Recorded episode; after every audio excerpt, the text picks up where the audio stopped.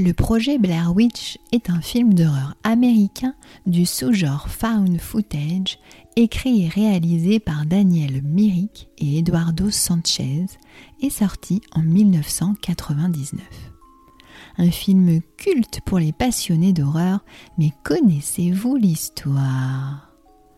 En octobre 1994, trois étudiants en cinéma Heather, Mike et Josh veulent produire un documentaire sur la légendaire sorcière de Blair.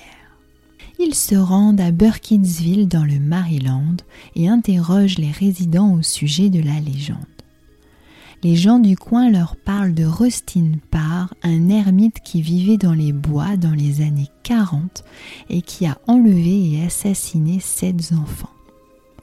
Le lendemain, les trois jeunes explorent les bois au nord de Burkittsville. En chemin, ils rencontrent deux pêcheurs, dont l'un qui les avertit que les bois sont tentés.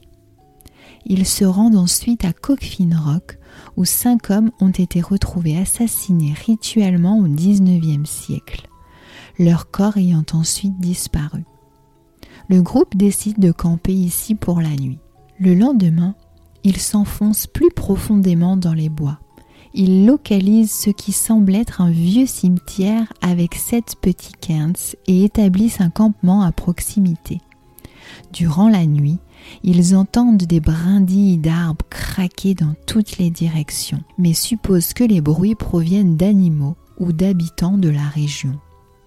Le lendemain, ils tentent de marcher jusqu'à leur voiture, mais sont incapables de la retrouver avant la tombée de la nuit. Ils entendent de nouveau des brindilles craquer la nuit, mais ne parviennent toujours pas à trouver la source de ces bruits. Le matin suivant, ils découvrent que trois cairns ont été construits autour de leur tente pendant la nuit, ce qui les perturbe énormément. Ils reprennent leur marche, mais Heather se rend compte que sa carte a disparu. Mike révèle plus tard qu'il l'a jetée dans un ruisseau la veille par frustration, ce qui déclenche la colère d'Heather et de Josh. Désormais perdus, les trois jeunes décident de se diriger vers le sud ils finissent par atteindre un endroit où ils découvrent une multitude de figurines humanoïdes suspendues aux arbres. Ils entendent de nouveau des bruits étranges cette nuit-là, y compris ceux d'enfants en train de rire. Lorsqu'une force inconnue secoue la tente, les trois paniquent et se cachent dans les bois jusqu'à l'aube. De retour sous leur tente, ils découvrent que leurs biens ont été fouillés, mais aussi que l'équipement de Josh est couvert de vases et d'une étrange substance bleue. En continuant leur chemin, ils se rendent compte qu'ils ont marché en rond, bien qu'ils aient voyagé vers le sud toute la journée. Ils sont contraints de camper à nouveau. Josh craque nerveusement et s'en prend à Heather, puis disparaît le lendemain matin. Heather et Mike essaient en vain de le retrouver.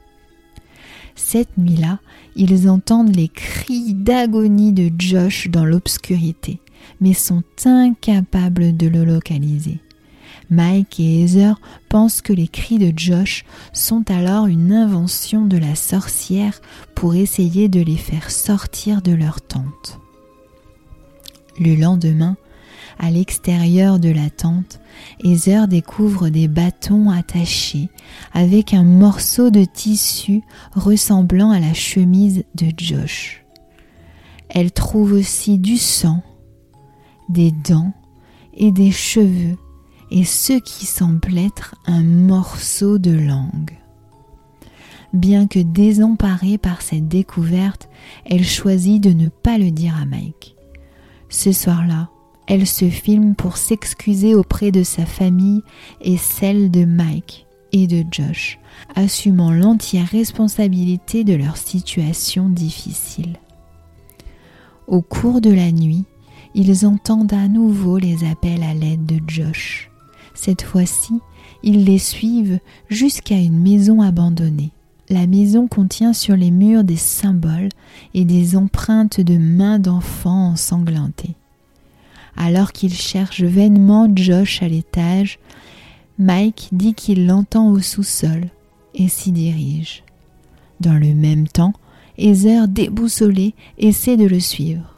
En arrivant au sous-sol, Mike semble soudainement être engagé dans une lutte avec une force invisible, laissant tomber sa caméra vidéo.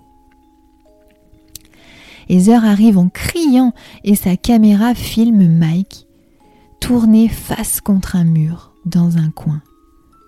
La force invisible attaque alors Heather, ce qui l'oblige à laisser tomber sa caméra et la réduit alors au silence. La séquence continue alors pendant un moment, puis se termine ainsi. Et voilà donc pour le résumé du film d'horreur, le projet Blair Witch.